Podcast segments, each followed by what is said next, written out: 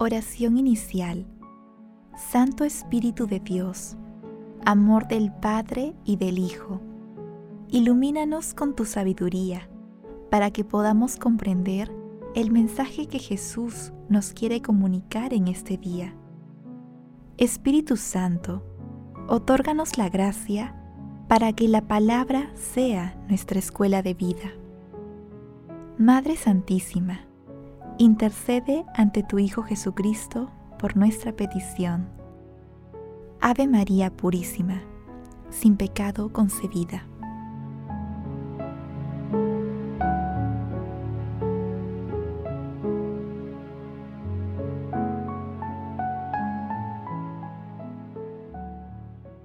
Lectura del Santo Evangelio según San Lucas, capítulo 11, versículos del 29 al 32.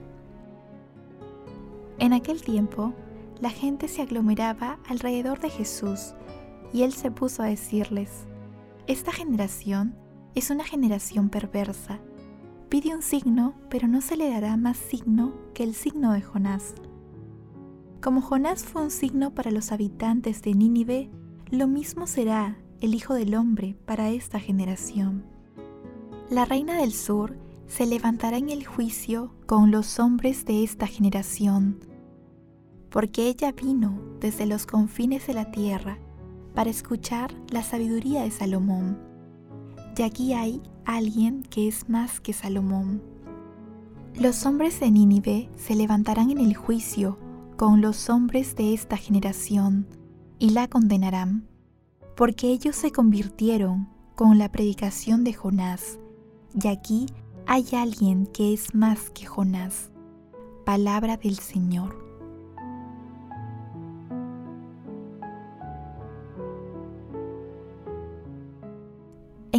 Evangelio de hoy, Jesús responde ásperamente a quienes le siguen solo por sus signos y milagros, indicando que la única señal que recibirán será la de Jonás.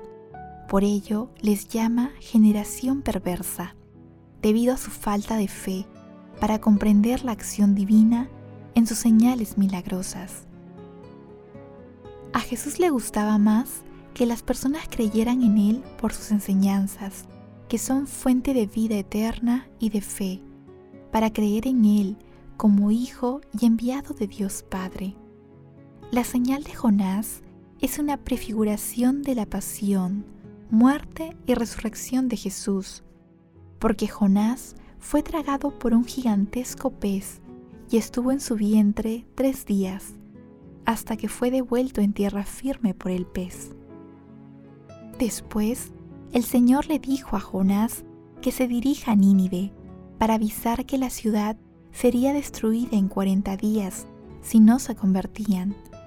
En este tiempo, los ninivitas se arrepintieron de su mala vida y el Señor dio marcha atrás con la destrucción de la ciudad, tal como se puede leer en el libro del profeta Jonás, en los capítulos 1, 2 y 3. Asimismo, Jesús se compara con Salomón y Jonás. Salomón fue visitado por una reina extranjera que escuchó su sabiduría. También advirtió que, si esta generación no se arrepiente, será condenada en el juicio final por los ninivitas que volvieron a los caminos del Señor.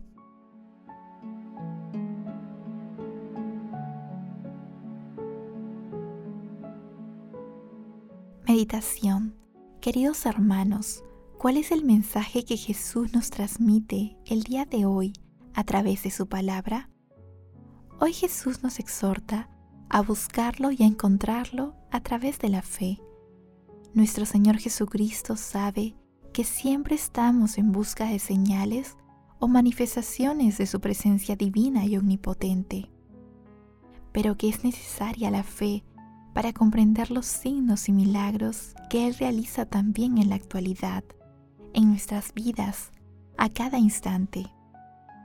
La fe será siempre nuestro fundamento para creer sin ver, para tener la certeza de que no estamos solos, sino que Dios Padre, Dios Hijo y el Espíritu Santo nos acompañan siempre en las alegrías y también en nuestras tribulaciones, y comprender también que la alegría y el sufrimiento son fuentes de gracia.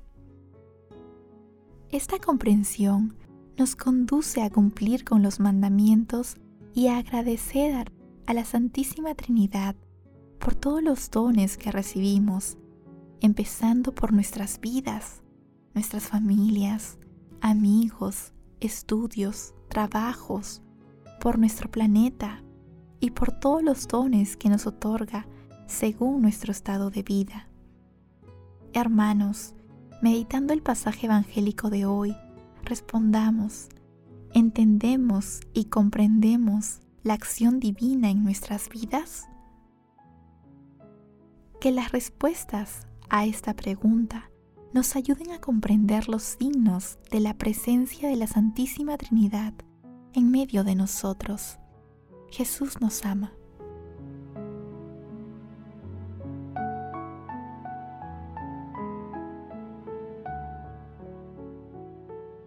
Oración. Santísima Trinidad, te alabamos y bendecimos por tanta bondad, por tanto amor y misericordia. Otórganos la gracia de la plena conversión, la obediencia y el seguimiento fiel a las enseñanzas de nuestro Señor Jesucristo. Hermanos, repitamos como en Marcos capítulo 29, versículo 24. Señor, creo pero aumenta mi fe, aumenta mi fe para seguirte con confianza plena en tu santa voluntad y cumpliendo tus mandamientos. Señor, estamos dispuestos a seguirte. Santo Espíritu de Dios, envía tus dones y mora en nuestro corazón. Que nuestra oración llegue a ti, Señor, hasta tu santo templo. Santísima Trinidad, a ti gloria y alabanza por los siglos. Amén. Madre Santísima, Lucero de la mañana, enséñanos a escuchar, meditar y obedecer a la palabra del Señor. Madre Santísima, bendita tú elegida desde siempre, para ser santa e irreprochable ante el Señor por el amor. Intercede ante la Santísima Trinidad por nuestras peticiones. Amén.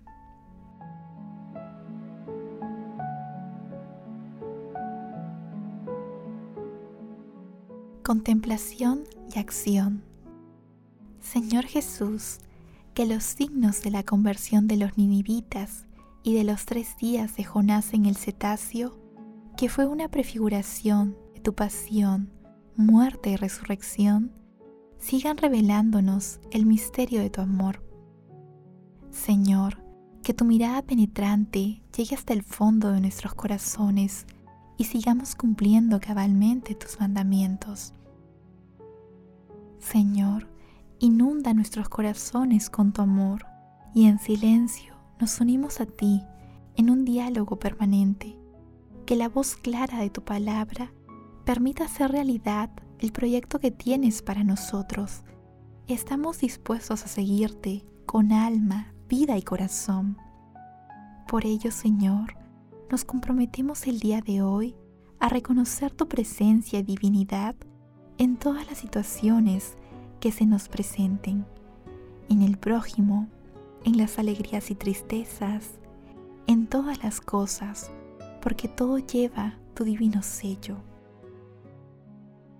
Señor, para el día de hoy hago el propósito de hablar de ti, por lo menos a una persona, y testimoniar tu presencia en mi vida.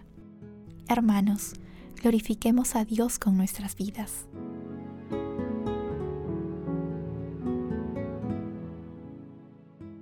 Oración final. Gracias Señor Jesús por tu palabra de vida eterna.